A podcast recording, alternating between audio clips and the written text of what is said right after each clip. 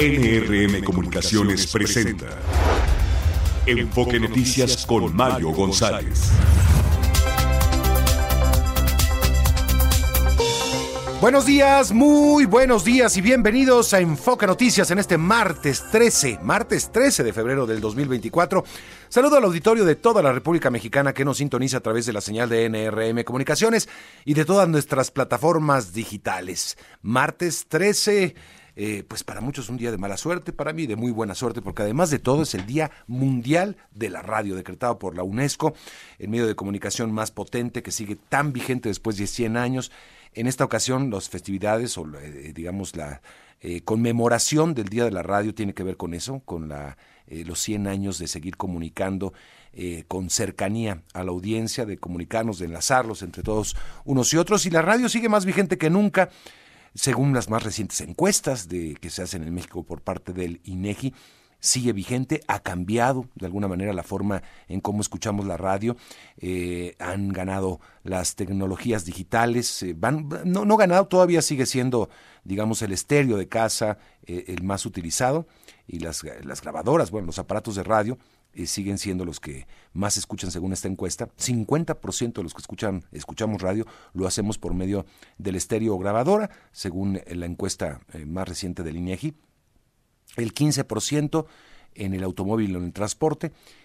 20% en teléfono celular, o sea, cada vez es mayor el número de personas que utilizan alguna aplicación móvil para escuchar radio pero sigue siendo uno de los medios de comunicación más importantes y más vigentes después de que se ha declarado la muerte de la radio durante tanto tiempo, ¿no? Así somos los humanos. Surge la televisión, ya va a morir la radio, pues no. Surge el internet, ya va a morir la televisión y va a morir la radio, pues no. Son formas distintas de, de, de, de escucharnos, distintas plataformas, pero la señal sigue siendo la misma. Y todo esto gracias a usted y a nosotros los consumidores de radio, por supuesto, y los que estamos de este lado del micrófono también. Así que un día para celebrar sin duda alguna. Me da mucho gusto saludarle, además, en esta víspera de el, eh, pues uno de los días más eh, de, mayor eh, celebración también en nuestro país, ¿no? El día de San Valentín creo que sigue siendo uno de esos días en donde nos este, pues nos acercamos a nuestros prójimos, a nuestros amores, a nuestras amistades para darles un buen abrazo. Así que mañana va a ser un día intenso. Alfredo Pérez, ¿cómo estás? Qué gusto saludarte. Hola, Mario Auditorio de Enfoque Noticias. Buenos días. Comentarles en materia de clima que para hoy se pronostican temperaturas de menos 10 a menos 5 grados en zonas serranas de Baja California, Sonora, Chihuahua y Durango. Aquí en la capital del país esperamos una temperatura máxima de 25 grados con un amanecer espectacular. Bueno, pues así estaremos. Le mando un saludo muy especial a Fabiola Reza. Se está recuperando de una eh, fuerte infección de vías respiratorias. Están a todo lo que dan las infecciones, así que tengan mucho cuidado. Y con estos climas que sube, que baja la temperatura, pues nuestro cuerpo eh, le cuesta trabajo adaptarse. Así que muy pendientes de las infecciones también. No COVID necesariamente, COVID también, pero está la influenza y están otras infecciones en las vías respiratorias que se pueden hacer más complejas. Bueno, tenemos muchísima información en esta, en esta primera hora de Enfoque Noticias, en la primera emisión. Eh, llama la atención todo lo que generó la conferencia de prensa ayer ofrecida por Carlos Slim, después de algunos años, él acostumbra cada año más o menos dar una conferencia de prensa para hablar de distintos temas, fue el caso el día de ayer, pero después de una ausencia de algunos años, eh, y entonces por eso generó tanto, ¿no? Me da la impresión de que en mucho sentido tenía como objetivo el tratar de cortar de raíz eh, esas eh, visiones de que ha sido uno de los empresarios más consentidos de esta administración. Él ha dicho, no, no es así. Yo solamente tuve un contrato con el Tren Maya y algunos otros contratos con petróleos mexicanos. Y hasta ahí, otros contratos con gobierno fueron de administraciones pasadas, no necesariamente de esta administración. Pero es innegable que tiene una cercanía con el presidente López Obrador. Habló también de su visión de algunas cosas que están mal, pero dijo que las críticas se las hará el presidente una vez que concluya bueno, uno esperaría, bueno, si es que si vas a lanzar unas críticas para que se mejoren las cosas, que lo haga de una vez. Pero bueno, sabemos que es empresario, pero que sabe mucho de política. No se va a meter, por supuesto, a patear eh, parte de los intereses que tiene también con eh, contratos gubernamentales. Así que mejor prefiere dejarlo para después. Todos los diarios, eh, bueno, la mayoría, no todos, pero muchos de los diarios importantes a nivel nacional retoman lo dicho por el ingeniero Slim el día de ayer. Por ejemplo, el economista, hemos beneficiado más al gobierno que él a nosotros, dice Carlos Slim. La jornada, Slim, ya no es negocio Telmex, arrastra cifras rojas. Muy parecido a lo que titula el financiero, que dice, ya no es negocio Telmex, admite Slim, descarta vender empresa. Y este, y bueno, pues dice, por ejemplo, el Universal, Slim rechaza que este gobierno lo haya beneficiado, es la otro punto de vista. Cada, cada, digamos, este diario con su, con su línea, con su, con su visión de las cosas, eh, pero pues coincidente en esos dos puntos, ¿no? También habló, me llamó la atención del ejército, dice que se está encargando de demasiadas cosas el ejército mexicano cuando se está metiendo asuntos empresariales y que seguramente van a reportar pérdidas en el futuro, eh, entre otras cosas que, que, dijo ayer. Fue una conferencia de cuatro horas del ingeniero Slim, así que más o menos una mañanera de las que se echa todos los días el presidente López Obrador, pero en voz de Slim pues es algo, algo inusitado. Así que vamos a escuchar parte de lo que dijo, de que mantiene diferencias con el presidente López Obrador, pero que eh, con el mandatario acordó que de esto va a hablar cuando termine la administración negó ser el empresario más beneficiado en esta administración federal. Vamos a escuchar. Pues por eso es la junta este de hoy, para que vean la verdad. Mira, por ejemplo, en esto no nos ha dado la televisión de paga ni el IFETEL ni el gobierno. Eh, con, con, Fox empezó que más o menos iba a ser, que, que hubiera convergencia. Ya llevamos varios gobiernos con la presión de nuestros amigos, que ya viste dónde andan ahora, ¿no? Y cuánto valen y lo que deben, etcétera. Bueno, Telmex no tiene televisión de paga hasta ahorita. Entonces rechaza abiertamente estos ¿Perdón? epítetos de que usted ¿Eh? es el empresario más beneficiado de este sexenio. Bueno, no sé, ahorita tenemos el 35% de o 30% de participación de mercado y no veo qué beneficio me haya dado este gobierno. Bueno, es el punto de vista de Carlos Slim, otros opinan muy distinto.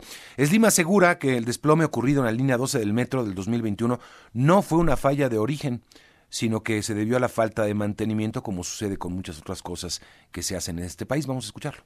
Yo creo que en general en muchas cosas que se han hecho en México ha faltado mantenimiento, no de este gobierno, de varios, este, no solo en ese lugar, en otros lugares que se apagan de no sé qué y pasa esta cosa, pasa la otra. Y aquí como se resolvió este estado de la línea 12, fue todavía más agudo, más, más eh, ¿cómo te diré?, con más exigencia porque se aplicó el reglamento del gobierno de la ciudad después del, del, del sismo del 17 que se puso más más este, estricta la, la, regulación. Pero yo creo que algo que dura 12 años con 900 millones de personas pasando por ella y que después de repente hay un problema, pues yo no lo veo como falla de origen.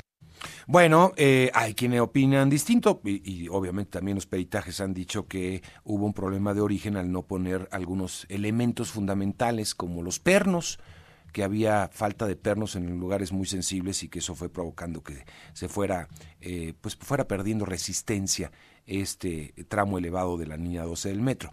Pero bueno, estamos escuchando al ingeniero Slim que eh, cuyas empresas fueron también las responsables de levantar esta obra. Y bueno, también un punto de vista que ha sido recogido por otros peritajes, que es la falta de mantenimiento. Y por otra parte, dijo que Teléfonos de México ya no es negocio, carga con un posible laboral que ronda los 270 mil millones de pesos, pero no va a vender la empresa porque lo acordó así con sus hijos. También habló de que no se le ha permitido tener eh, una concesión de televisión y que eso pues ha limitado mucho las operaciones de sus empresas de telecomunicaciones. También hay que decir, otra cosa es que eh, pues el gran debate es que la concesión de teléfonos de México tenía expresamente una prohibición para operar televisión. Pero bueno, yo creo que pues eh, obviamente el eh, ingeniero Slim habla por sus negocios. Morena impugnó ante el Tribunal Electoral la designación de la empresa Signal Lab del Instituto Tecnológico y de Estudios Superiores del Occidente como la encargada de seleccionar las preguntas del primer debate presidencial del próximo 7 de abril por atentar contra el principio de neutralidad. Hablaremos del tema, por supuesto, con el representante de Morena ante el INE. En otras cosas, el Partido Verde nombró oficialmente a Claudia Sheinbaum como su candidata presidencial. Por cierto, César Yáñez, muy cercano al presidente López Obrador en toda su campaña, en todas sus campañas, digámoslo así, dejó la Subsecretaría de Desarrollo Democrático de Gobernación para sumarse a la campaña de Sheinbaum. Al relevo llegó Mariana Rodríguez, quien fuera parte de la ayudantía del presidente López Obrador. En el último día de gira por España, Xochitl Galvez prometió reconstruir la relación entre el país ibérico y México si gana la presidencia. Por cierto, la panista ya no arrancará su campaña en la Ciudad de México este 1 de marzo. Lo hará en alguna plaza de Guanajuato, aún por definir todavía, informó su equipo. Francisco Cienfuegos, delegado de campaña de Xochitl Galvez en Nuevo León, denunció al gobernador Samuel García por calumnia y violación al principio de imparcialidad. Las querellas las presentó ante el INE y la Fiscalía Especializada en Materia de Delitos Electorales. 107 ciudades del país van a participar en la marcha por nuestra democracia del próximo domingo. Representantes de la sociedad civil demandaron al presidente Andrés Manuel López Obrador que no se meta en las elecciones del 2 de junio. Es la voz de Ana Lucía Medina, representante de la organización Unidos. Por eso estas son nuestras razones para marchar y para movilizarnos el 18 de febrero. Que el presidente de la República nos deje votar en paz, que no se meta en la elección no más propaganda, no al uso abusivo de los programas sociales. Que gobernadores y presidentes municipales dejen de desviar dinero público para la campaña oficialista un muerto y un herido dejó un nuevo ataque en una base de transporte público en Chilpancingo, Guerrero. En tanto, en Chilapa de Álvarez fueron hallados muertos los integrantes de la familia secuestrada en enero pasado cuando trabajaban en su parcela. En Morelos, un ataque contra la camioneta de Andrés Salas, director del portal informativo Noticias de Cuautla, dejó un saldo de un muerto y un herido. Autoridades de Tabasco capturaron al presunto responsable del crimen de tres jóvenes al interior de un bar de Villahermosa. La ex jueza local de Veracruz, Norma Angélica Sánchez, con quien hablamos aquí en estos espacios hace pues, algunos días, eh, señalada de haber liberado ilegalmente a un narcotraficante, fue vinculada a proceso por los delitos de tráfico de influencias y en contra de la fe pública, pero seguirá en libertad. Republicanos en el Senado y en la Cámara de Representantes de Estados Unidos presentaron una iniciativa de ley que, de ser aprobada, obligaría al Departamento de Defensa a diseñar un plan para batir o capturar a líderes del cártel de Jalisco Nueva Generación. Donald Trump solicitó a la Corte Suprema de Estados Unidos que suspenda un fallo de un tribunal que le negó inmunidad penal, lo que abrió la posibilidad de juzgarlo por presuntamente haber intentado alterar los resultados de las elecciones presidenciales de 2020. Y un tiroteo en una estación de metro del Bronx, en Nueva York, dejó un muerto y cinco heridos. Parte de la información más importante. Son las 7 de la mañana con 13 minutos. Vamos con un avance de las finanzas. ¿Cómo estás, Martín Carmona? Mario, ¿qué tal? Buenos días al auditorio de Enfoque Noticias. Destacar que el reporte de la ANTAD, de la Asociación Nacional de Tiendas de Autoservicio y Departamentales, que reportaron en enero un crecimiento de 3.5% en las ventas, lo que es el peor arranque desde el 2019, cuando crecieron apenas 2.5%. Así es que arranca débil el, el, mercado interno con esta información de la ANTAD. Dar a conocer también que el precio del dólar en esta mañana de martes está eh, pues prácticamente estable también, apenas un centavo arriba, 17.07 en operaciones al mayoreo.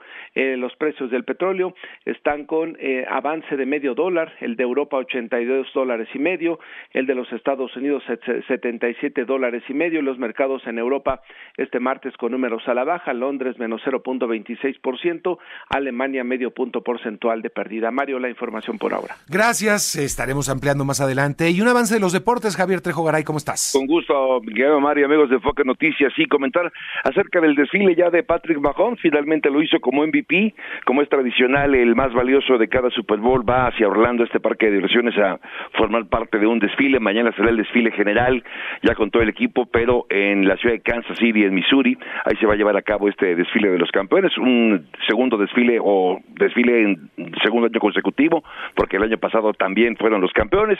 Comentar también acerca de temas con el fútbol internacional, actividad de la Liga de Campeones de Europa. Hay un par de partidos, destaca el duelo entre Leipzig, que estará enfrentando en casa al conjunto del Real Madrid. Mañana habrá otros dos encuentros. Estaremos platicando, por supuesto, de ello fútbol también, que tiene que ver con equipos mexicanos. Chivas va contra el Force de Canadá, le ganó en la ida 3 por 1 como visitante, ahora en casa pretende finiquitar la obra. Comentar acerca de el, eh, eh, del deporte motor, eh, Mario.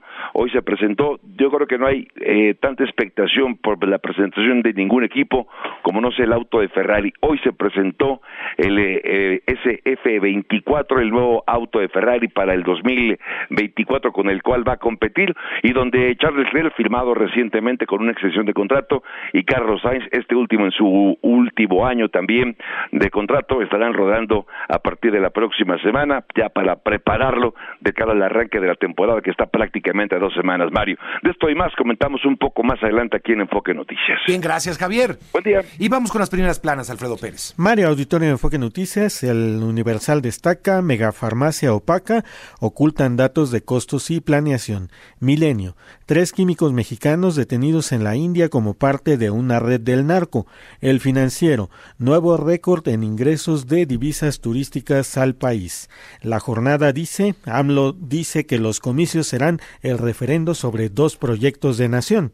Y por último, el Reforma proponen en Estados Unidos exterminar al cártel Jalisco Nueva Generación. Arrastra a Ciudad de México 32 pendientes constitucionales. Mario Auditorio Enfoque Noticias, lo que se publica en los principales diarios. Muy bien, gracias Alfredo. Vámonos a la pausa, primera pausa de esta mañana. Son las 7 de la mañana con 16 minutos.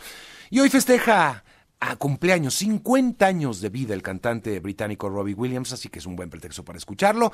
Y regresamos después de la pausa para desarrollar toda la información. Está usted escuchando Enfoque Noticias en Cadena Nacional.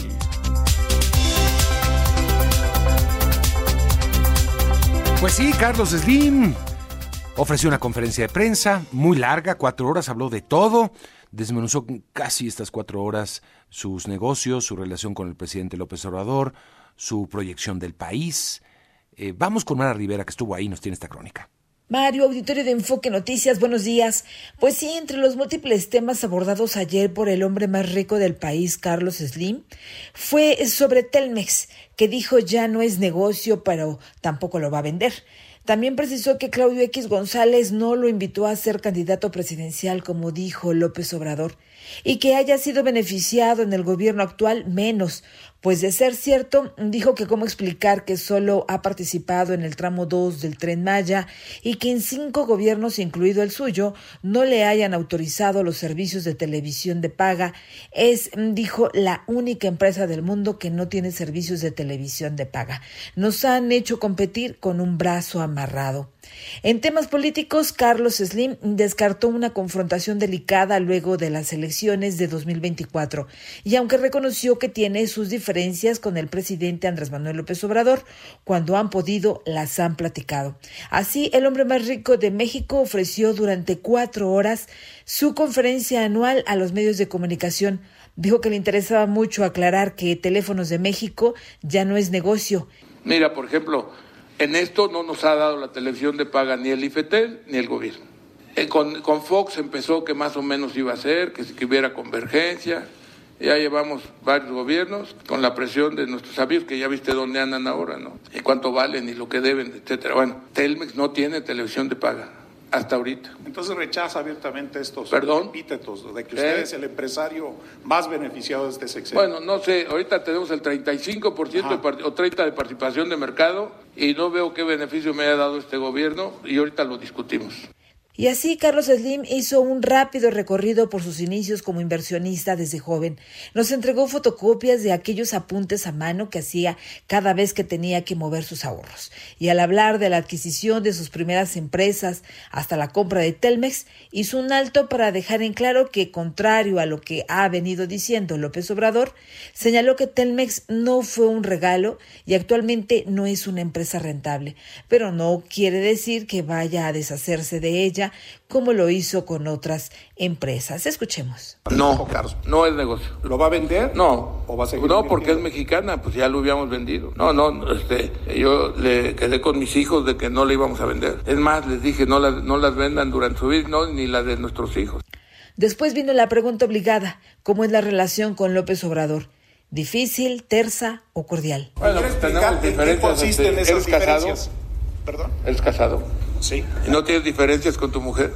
Ah, no, sí, por supuesto. O sea, bueno, pues todos tenemos diferencias. Entonces lo que pasa, pues que siendo el presidente, me la estoy guardando para cuando salga. No nos puede aquí adelantar. No, algunas sí se las digo, algunas. ¿Qué ve Carlos Slim después de las elecciones del 2 de junio?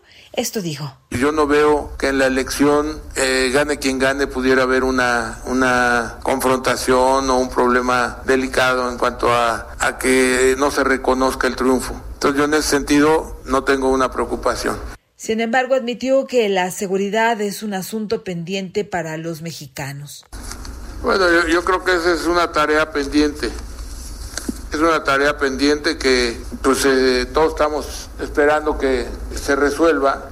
Sobre el paquete de reformas constitucionales entregado al Congreso de la Unión por López Obrador, se limitó a comentar que hay algunas propuestas buenas y otras regulares. En el caso del bienestar animal, más bien dijo debería estar orientada al combatir el maltrato humano. En fin, calificó que ha sido estupendo ver que los tres poderes de la Unión tengan diferencias. Al hablar sobre los candidatos presidenciales, dijo que conoce tanto a Xochitl Gálvez como a Claudia Sheinbaum. Las dos se ven muy comprometidas. Y por último, otro tema obligado, la línea 12 del metro. Dijo que su colapso fue por falta de mantenimiento. Y aquí como se resolvió este esto de la línea 12 fue todavía más agudo, más más eh, ¿cómo te diré? con más exigencia porque se aplicó el reglamento del gobierno de la ciudad después del, del, del sismo del 17 que se puso más más este, estricta la, la, regulación. Pero yo creo que algo que dura 12 años con 900 millones de personas pasando por ella y que después de repente hay un problema, pues yo no lo veo como falla de origen. Así que los graves defectos en la construcción y el diseño inadecuado de la estructura, como acusó la Fiscalía eh, de la Ciudad de México, dijo no son ciertas. Un extracto de todo lo abordado ayer con Carlos Slim durante cuatro horas, Mario. Vaya, pues sí. A ver, sobre el título de concesión de Telmex. Bueno, lo que pasa es que el título de concesión de Telmex tiene expresamente prohibida la operación de un título de concesión de televisión abierta. No es que simplemente se la haya negado, es que así está establecido para evitar lo que en su momento se consideró una hiperconcentración del mercado de las telecomunicaciones por parte de la telefónica. Eh, es por eso que no se le ha dado y ha sido todo un debate porque en diferentes oportunidades las empresas de Carlos Slim, vía Claro TV o vía Claro y vía América Móvil, han pedido que se les abra la concesión para la televisión eh, abierta. Y ha sido un debate en el Instituto Federal de Telecomunicaciones, eh, porque sí, efectivamente creo que podría reconsiderarse si el, negocio de la incluso de la televisión abierta ya ha cambiado muchísimo y también de la telefonía, de la telefonía fija. Eh, ha cambiado, ya son otras condiciones completamente las del mercado.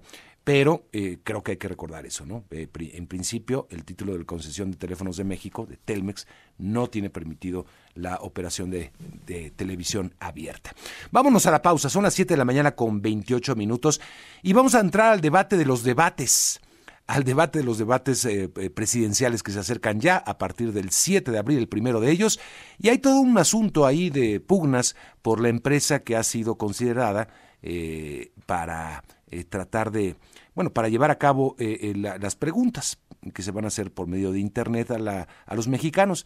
Ya ayer conversábamos con la representante de Signalab y este y bueno, yo nos decía que pues no entienden un poco por qué viene esta impugnación por parte de Morena. Vamos a hablar en un momento con Sergio, eh, diputado Sergio Gutiérrez Luna, representante de Morena ante el INE. Volvemos. Está usted escuchando Enfoque Noticias por Radio 1000 en el 1000 de AM y Stereo 100 100.1 de FM. Regresamos con Mario González. Pues ayer se hizo efectivo esto. Morena demanda en contra de Signalab, una demanda por atentar el principio de neutralidad en la selección de preguntas para el primer debate presidencial.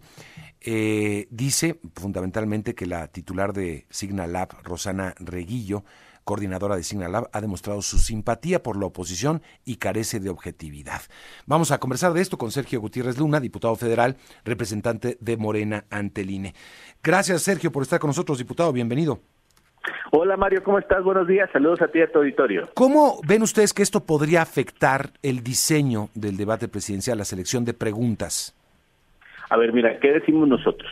Que quienes participen en todas las actividades, en todo el proceso que tenga que ver con la preparación de los debates presidenciales, pues deben ser personas que sean imparciales. ¿Qué sucedió? Después de que se aprobó la semana pasada que fuera Signalab, una empresa quien seleccionara las preguntas dirigida por una persona, Rosana Reguillo, y del análisis de red de esta persona te comento unos datos de la cuenta de Twitter o de X de Rosana Reguilo, observamos 36 menciones contra el presidente López Obrador, 20 menciones contra Morena, 10 menciones a favor de Xochil Gálvez. Eso para nosotros es concluyente en el sentido de que esta persona pues es proclive, es, este, digamos, partidaria de una candidata a la presidencia de la República, la de la oposición. Lo cual no tendría ningún problema, porque cualquiera puede expresar sus preferencias en cualquier red social. El problema es que ella dirige la empresa que va a seleccionar las preguntas que se le harán a los candidatos a la presidencia, entre otras a la que ella prefiere. Lo que nosotros decimos es que estamos en un momento para poder enderezar esta situación y lo que pedimos es que sea el propio INE el que haga la selección de las preguntas. Se tiene capacidad. A ver, ella conversamos con, con Rosana Reguillo aquí el día de ayer, nos decía, yo no soy militante, soy una ciudadana que tiene una opinión como pues prácticamente todos los ciudadanos de este país. Eh, tengo una opinión personal que externo en redes sociales. Eso no se puede en tu punto de vista, Sergio. Por supuesto que sí, claro que se puede. pero entonces no se puede participar en ese proceso. Evidentemente no, porque entonces tenemos una persona totalmente parcial que va a ser quien dirige un proyecto de mucha relevancia, que es seleccionar las preguntas que se le harán a las candidatas del candidato. Evidentemente ella puede tener su opinión personal, la que sea, y eso pues felicidades, pero de ahí a que dirija un proyecto, a nosotros incluso nos parece que le faltó ética, porque ella debió haber dicho, bueno, pues es que yo tengo esta preferencia, le he manifestado, no puedo yo encargarme de ese tema. Eso es lo que hace un verdadero profesional pero no es un actor político. Eh, vaya, lo que entiendo, según yo, es que, eh, bueno, el Consejo General del INE de, pues se fue por esta opción, porque es un asunto fundamentalmente técnico. es, difícilmente se puedan, sobre temas muy, muy concretos, Sergio. A ver, nuestro tema es, ¿para qué generamos una percepción de parcialidad en el proceso de los debates? ¿Qué ganamos? Si lo podemos corregir y lo podemos enmendar y estamos a tiempo, hagámoslo. Creo que es en beneficio de todos. El tratar de defender que alguien puede estar o no estar por su profesionalismo es dable siempre y cuando no tenga una preferencia política tan manifiesta mm. y además tan señalada en contra de nosotros. Creo que abona la certeza y creo que abona la imparcialidad y creo que abona el buen ambiente que quienes participen sean personas imparciales. Y creo que nada ganamos en que alguien pretenda aferrarse a sostener que es esa persona como la única en el mundo que puede hacer un trabajo de ese tipo.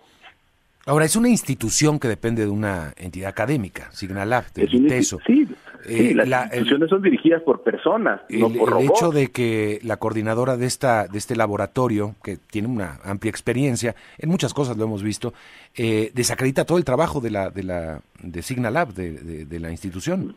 De ninguna manera alguien pretende desacreditar su trabajo. Lo que decimos es que para este trabajo, que tiene una naturaleza específica, no son las personas adecuadas porque quien lo dirige tiene una preferencia política. Entonces la sugerencia o, lo que ustedes exigen es que sea el propio INE. Sí, que sea el propio INE quien seleccione las preguntas, quien en todo caso se apoye de, alguien que pueda tener los algoritmos, los instrumentos informáticos. es lo que están haciendo, la de hecho. Del INE. Claro, es lo que sería, es lo que entiendo que van a hacer con Signalado, ¿no? Que, bueno, que, pretenden en, hacer. En este caso, queda en el ámbito total de Signalab. Aquí lo que nosotros queremos es que sea el INE quien lo conduzca, quien lo dirija, y tal vez con el apoyo, según sus necesidades informáticas, pues de alguien que pueda eh, brindarles ese soporte, digamos. Ya. Bueno, este, eh, complicado porque pues todos tienen un punto de vista, ¿no? y muchos, y la mayoría, este, lo externan en redes sociales. Es difícil encontrar así una, eh, podrías encontrar otro punto de vista también que sea, que haya manifestado su apoyo a la cuarta transformación a Morena o al Partido del Trabajo. No, pues evidentemente no, ni a favor ni en contra, alguien neutral. Eso es lo que se necesita justamente. Pero es que a lo que voy es que neutralidad no la encuentras ni en Palacio Nacional. Digo, tenemos un presidente que está todos los días hablando de una de un punto de vista, ¿no? Es, es, es complicado.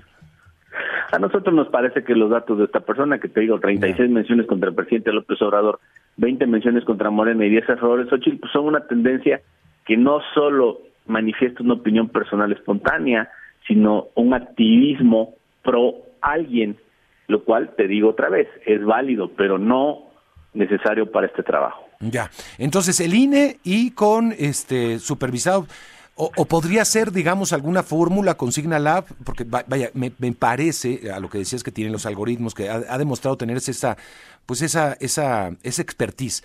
¿Podría ser una supervisión distinta o, de plano sacar, sacar de la ecuación a Signalab? Necesitamos buscar otra fórmula donde no, no estén ya involucradas estas personas y creo que nos ayuda, nos ayuda a clarificar, nos ayuda a darle certeza, nos ayuda a transparentar, nos ayuda a evitar suspicacias. Creo que es bueno, creo que es positivo, Mario. ¿Para qué queremos dejar ahí un atisbo de duda sobre algo tan de tanta relevancia? No, no le veo yo la necesidad.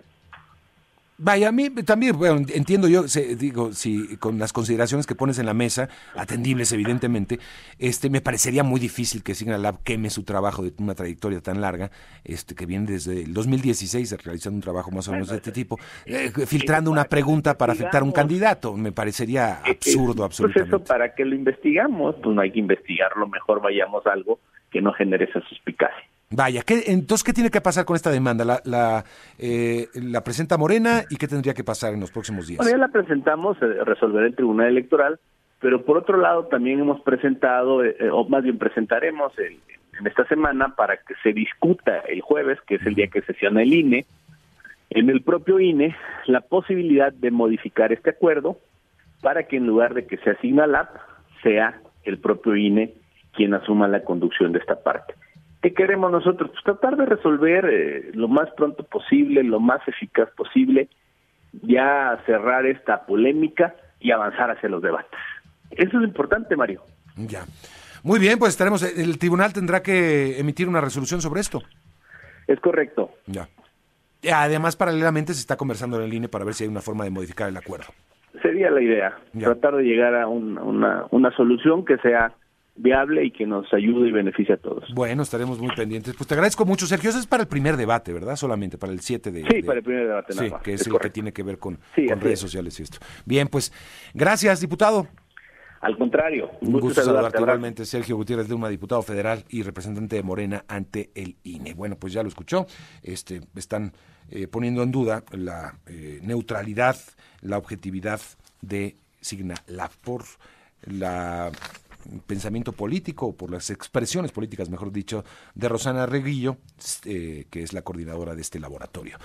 Vámonos a la pausa y regresamos enseguida. Son las 7 de la mañana con 40 minutos tiempo del centro de la República. Seguiremos hablando de campañas, de lo que viene ya de las campañas políticas, cómo viene la mano para eh, Xochitl Galvez, que está en España y está por regresar ya, este, para pues concentrarse en lo que será el arranque de su campaña. Parece que Guanajuato es la elección en vez de la Ciudad de México. Está usted escuchando Enfoque Noticias en Cadena Nacional. Bueno, 7 de la mañana con 43 minutos. Vamos a conversar sobre la campaña de Xochitl Galvez. Está ahorita llevándose a cabo su segunda gira, primero en Estados Unidos, ahora por España. Muy criticada Xochitl Galvez eh, por una reunión que sostuvo ahí con el expresidente Felipe Calderón. Fue motivo pues de muchas... Eh, pues de una eh, ventilación, una, de una viralidad en las redes sociales por la oposición, por supuesto, por bueno, no por, la oposición, sino por el bloque oficialista, por los seguidores de la Cuarta Transformación. No sé si fue buena idea. Ayer lo converté, lo conversé antes de irse Xochitl Galvez a España, estaba aquí de regreso de Washington, lo conversamos la semana pasada y este y hablamos de la posibilidad de que se reúna con algunos exmandatarios, porque hay exmandatarios en España. Está tanto Felipe Calderón como el también eh, Enrique Peñanito y me dijo, "No, nada nada de eso." Y bueno, este sí, estuvo con Felipe Calderón, evidentemente, no, iba a estar con, con Enrique Peña Nieto, pero eso obviamente fue sumamente criticado en redes sociales. Pero bueno, hablemos de todo un poco con Kenia López Rabadán, jefa de la oficina de campaña de Xochitl Galvez. Qué gusto saludarte, Kenia, bienvenida. Igualmente, muchísimas gracias. Qué gusto saludarte a ti y a tu auditorio. Oye, el balance de estas eh, visitas a Estados Unidos y España, ¿cómo, cómo lo han, eh, cómo han tomado el pulso a todo esto? Ah, sin lugar a dudas, una gira muy exitosa, tanto en Estados Unidos como en Europa. Por supuesto que critican este tipo de reuniones pues la corcholata favorita del presidente, porque por cierto no hace nada, no fija posiciones, no defiende a las víctimas en este país. La señora Sheinbaum, si hay una masacre tras otra, tras otra, está calladita. La señora Sheinbaum parece que está eh, solamente esperando a ganar con la popularidad del presidente y ya sabemos que eso no va a suceder. Las encuestas están cambiando. Ayer mismo salió una encuesta de Masip, que es un, por cierto una de las encuestadoras que más se acercaron a la realidad en la elección del Estado de México y dice que estamos a ocho puntos fue una gira muy exitosa en Estados Unidos, en Nueva York, en eh, DC, una gira muy exitosa también en España, porque en México lo que se necesita, sin lugar a dudas, es que haya una mujer estadista, una mujer trabajadora, una mujer que entienda que México tiene que tener grandes aliados en el mundo para salir adelante. No es posible que la corcholata favorita del observador pague espectaculares carísimos, por cierto, carísimos en la en la esquina más cara del planeta, entre otras cosas, en Nueva York, con unos espectaculares gigantes, pero no vaya a ver a eh, los mexicanos que viven en Estados Unidos, por cierto, mexicanos en primera, segunda y tercera generación, mexicanos que mandan remesas a Estados a, México de Estados Unidos y que por cierto hacen que la economía en este país siga siendo eh, pues digamos siga avanzando. Yo estoy absolutamente convencida que va a ganar eh, Xochitl Gálvez porque ahí está ahí está por Mario Delgado este fin de semana. No sé si recordarás el auditorio eh, habrá habrá visto, pero bueno, pues está desesperado, ¿no? Están desencajados, hay, hay claramente una, una preocupación y qué bueno que estén preocupados. Este, bueno, hablaba precisamente Mario Delgado de que hay una campaña que están ustedes orquestando, eh, ilegal evidentemente, porque no, no está permitido hacer gasto para ese tipo de cuestiones, eh, por redes sociales, que dice más de un millón de dólares semanales están gastando la oposición para lanzar críticas en contra de nuestra candidata. Bueno, sin lugar a dudas es una gran mentira, ¿no? Yo cuando lo oí me dio muchísima risa porque pues, se, ve que está desesperado. Imagínate nada más pensar que este hashtag, son dos, ¿no? Uno que eh, pues reclama, por supuesto, eh, el acompañamiento de la señora Sheinbaum y el otro que reclama el acompañamiento de el presidente con, con este, digamos, este eslogan que se hizo eh, viral de eh, narcopresidente AMLO, por cierto, con cientos de miles de, de, menciones en las redes sociales. Eso no se puede pagar, eso es totalmente orgánico. Eso es que la gente se sube a un reclamo nacional. es, es claro que hay una complicidad entre el gobierno y la delincuencia. Después de haber eh, leído este análisis de dos veces premio Pulitzer, en donde, eh, pues con testimonios dice que en la campaña a la presidencia de la República el presidente López Obrador recibió dinero de la delincuencia, pues claro que el país se empezó, pues digamos, a, posicionar. Y hoy la forma en la que te posicionas son las redes sociales. No sé, digamos, a, el nivel, digamos, de, de, preocupación que tiene Mario Delgado, pero sí puedo reconocer el nivel de mentira en sus dichos. Por supuesto que eso es una mentira muchísima gente que nos está escuchando en este momento en tu programa seguramente ha leído e incluso ha puesto algún tipo de reclamo en estas redes sociales porque no es posible, Mario, no es posible que esto esté pasando en términos de, seguridad. Ay, a ver, pero eh, luego da la impresión, Kenia, para, para, para los ciudadanos como yo, y, este Vemos eh, hashtags que se eh, posicionan ahí, que muy dudosos, ¿no? Como por ejemplo hay uno que está circulando mucho, eh, hace algunas horas, narcocandidata Xochitl, y después hay otro que dice narcocandidato, narcopresidente narcocandidata Claudia. Están con lo del narco, ¿no? Atacando mucho a, ambas candidaturas.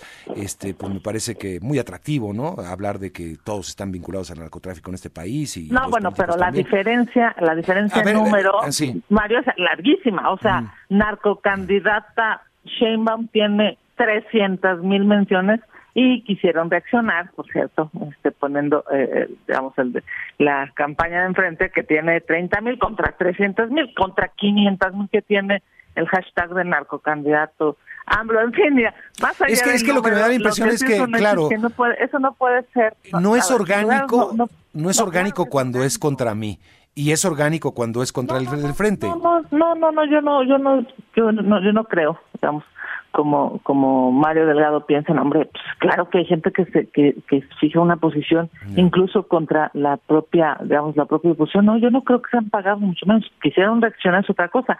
En la diferencia en, en el número, digamos, de impresiones de medio millón de impresiones contra el presidente y 30 mil impresiones contra eh, Xochitl, esa gran diferencia pues, tiene que ver con la gente que está acompañando esa exigencia. Ahora, pues ahí están los hechos. Es que te lo digo porque digo, en, Nueva York, por ejemplo, cuando hubo una concentración que se hizo muy viral y sí me pareció muy orquestada la reacción de una manifestación, bueno, una manifestación, algunas personas que, que fueron a, increpar a Xochitl, este, hablándole de que eh, por los gobiernos panistas ellos están ahí.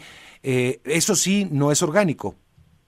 No, a ver, pues esos, esos son morenistas en comités, de hecho lo denunciamos ante el INE de comités del de, eh, partido de Morena allá a los que pues, seguramente este la instrucción fue vayan y hagan una pequeña manifestación. Ahora nosotros no le tenemos ningún tipo de, de, miedo ni preocupación a, las manifestaciones, nada, pues la gente tiene derecho a exigir, incluso si son pagados, incluso si son, eh, eh, digamos, por instrucciones del gobierno, pues esa es la forma en la que este gobierno trabaja. Digo, por cierto, no trabaja López Obrador o Mario Delgado o Sheinbaum, no trabajan para que la gente esté segura, no trabajan para que en México haya medicinas, no trabajan para que haya prosperidad. Es lo que están pensando solamente es en mentir y por supuesto en generar eh, condiciones, yo diría, de irresponsabilidad en la administración pública. Una de las críticas eh, que se ha lanzado desde los seguidores y, los partidos políticos de oposición, a, más bien en el poder, los oficialistas contra Xochitl Galvez, es eh, la administración panista eh, que encabezó Felipe Calderón. Claro, por la foto, ¿no? Sí, y, viene desde antes, es decir, yo creo que ah, si algún reclamo se le hacía también, por ejemplo, en Nueva York por parte de estos personas que le increparon, fue que por culpa de Felipe Calderón muchos tuvieron que salir del país y están ahí. Bueno, y, lo primero que hace Xochitl Galvez, bueno, de lo que más visible, es irse a reunir con Felipe Calderón en España. ¿No, no fue un error político, en tu punto de vista, pues, Kenia, honestamente? Déjame decirte una cosa. A todos sabemos que el enemigo número uno, el adversario número uno de López Obrador se llama Felipe Calderón. Todos. O sea, la cantidad de menciones que ha hecho desde las mañaneras durante estos casi seis años es, sin lugar a dudas una de las personas más mencionadas, obsesionado, porque él en sus digamos, en sus sueños guajiros, piensa que debió de haber ganado en 2006. No ganó, el señor perdió, como tampoco ganó en Tabasco, López Obrador perdió, no ganó en 2006, perdió, no ganó en 2012, perdió. La verdad es que lo que está impresionante y de veras que es para ir al psicólogo, lo digo con todo respeto, pero pues es necesario un acompañamiento este eh, para ese tipo de, de, cuestiones, no son como una especie de pues yo diría de obsesiones, pues perdió a mí cuando me dicen es que es que no le van a ganar a López Obrador. Yo les digo, no hombre, si López Obrador ha perdido más veces de las que ha ganado.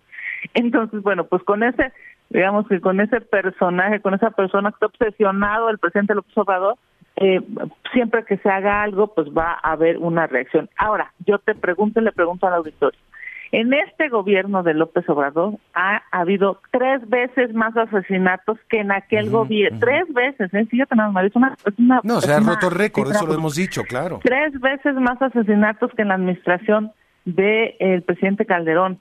Pues, ¿a quién hay que criticar? Pues hay que criticar a este gobierno que es corrupto, que es mortal, que está ensangrentando a México. Este gobierno que la verdad es que no hizo estrategia, que ¿qué es, qué es eso de, vamos, o sea, pensar que hay una estrategia de abrazar a los delincuentes? O sea, a ver, es una estrategia, pero no de seguridad, es una estrategia política para que el, el gobierno ceda control del territorio mexicano a los delincuentes y los delincuentes lo dejen al gobierno pues ganar elecciones. Eso es brutal eso es terrible porque en la ambición política del observador lo que está en medio es la vida de las personas. Eh, a ver, pero mi pregunta puntual es, ahorita todas las o muchas críticas de Palacio Nacional, y lo hemos hoy escuchado todas las mañanas, van a, hacia Felipe Calderón, tú lo has dicho, y van a España por toda esta orquestación aparentemente de, bots y de todas estas cosas, ya están ubicando España y han sugerido eh, pues que está rara la presencia del presidente Felipe Calderón y todo este rollo. Y lo que hace la candidata es ir a visitar España Felipe Calderón o sea, honestamente, uno dice, bueno, eh, pues ¿qué están pensando en la campaña? ¿No? Digo, no, no, digo, yo no digo que no se reúna con Felipe Calderón, pero en la forma me parece que está el mensaje. Muy bien podría haber venido Felipe Calderón a reunirse en el cuarto de guerra de, de Xochitl Galvez y habría sido otro, otro, otro escenario. No ir allá a lo que muchos dicen, pues de rendirle cuentas a, Felipe Calderón. no sé si me explico. Ah, bueno, me parece que eso, eso es un, yo diría que es un comentario que que no es ni al caso para quien conozca a Xochitl no es una mujer, este, digamos, que vaya a, rendirle cuentas a nadie, salvo a los mexicanos, y, lo hace bastante bien, por cierto, lo hace con, con humildad, lo hace con honestidad, lo hace con trabajo. Yo, a ver, te voy a decir que creo, sin lugar a dudas, que en Palacio Nacional están desesperados. Que creo que Mario Delgado miente porque no sabe qué hacer una vez que está Xochitl subiendo las encuestas. Creo que sin lugar a dudas López Obrador sabe que tiene una gran posibilidad de perder en las próximas elecciones porque México ya despertó. Ante esta realidad, pues te diré, la gira en Estados Unidos, en Nueva York, en DC, en España, sin lugar a dudas han sido unas giras muy exitosas. Hemos tenido la mayor cantidad de eh, visualizaciones por millones en eh, redes sociales.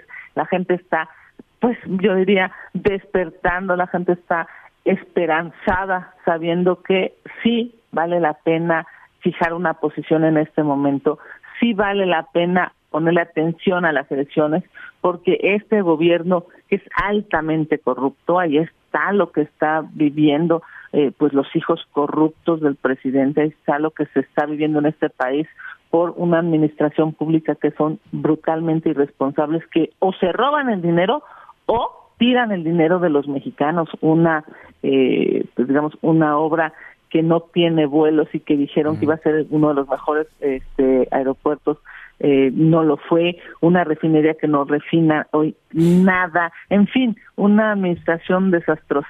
Bien, pues Kenia, te agradezco mucho por conversar con la auditorio. Viene ya un momento importante y estaremos hablando, si me lo permites. Estaremos, por supuesto, con todo el gusto del mundo, platicándole a ti y a tu auditorio cómo esta campaña de Xochitl Gálvez cada vez está mejor.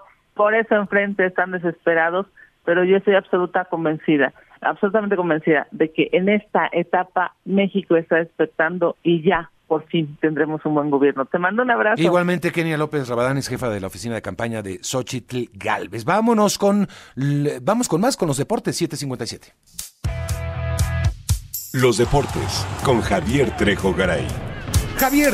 ¿Qué tal, Mario? ¿Cómo te va, amigos de Enfoque Noticias? Con el gusto de saludarte a ti a todo el auditorio. Récord absoluto de televidentes en el Sí, sí, sí, más de 123 millones de personas en los Estados Unidos solamente en Estados Unidos, supera la audiencia de la, de la llegada del hombre a la luna. Era otro tiempo, queda claro, no había tantos, tantas opciones para ver un, evento como el Super Bowl. Hay más gente también, obviamente, de, aquel 69 a la fecha, pero sí fue un récord de audiencia importantísimo, un crecimiento del cerca del 7% con respecto al año pasado. Esto solamente con números de los Estados Unidos. En general también la audiencia, me parece, en todo el mundo ha crecido de manera notable también sí. México también. Eh, no, aquí millones, millones. Millones. Vamos a buscar, mandamos un saludo. Aprovecho para mandarle un saludo a Arturo Olivé, el, el, director de la NFL en México. Sí, sí, sí. y de hecho para avisarle que lo vamos a buscar para que nos... se le busca, se le busca. sí, para que nos dé su punto de vista acerca de, más allá de los niveles de audiencia de la televisión, que no sé si él tenga esos datos, pero sí cómo se ha incrementado, me parece, el número de aficionados en México. Sí, veía algunas eh, cifras interesantes eh, de la televisión estadounidense, la CBC y de CNN, y dicen que el 20% de la gente que se enganchó para ver este Super Bowl, de esos 125, casi 125, 123 millones de personas en Estados Unidos, el 20% tenía que ver con Taylor Swift.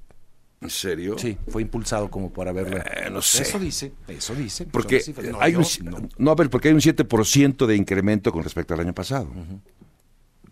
O sea que si no hubiera estado Taylor Swift, habría menos gente viendo el Super Bowl pues que el año pasado. Seguramente. Eh, no creo. Bueno, lo que dice de las cifras, yo no.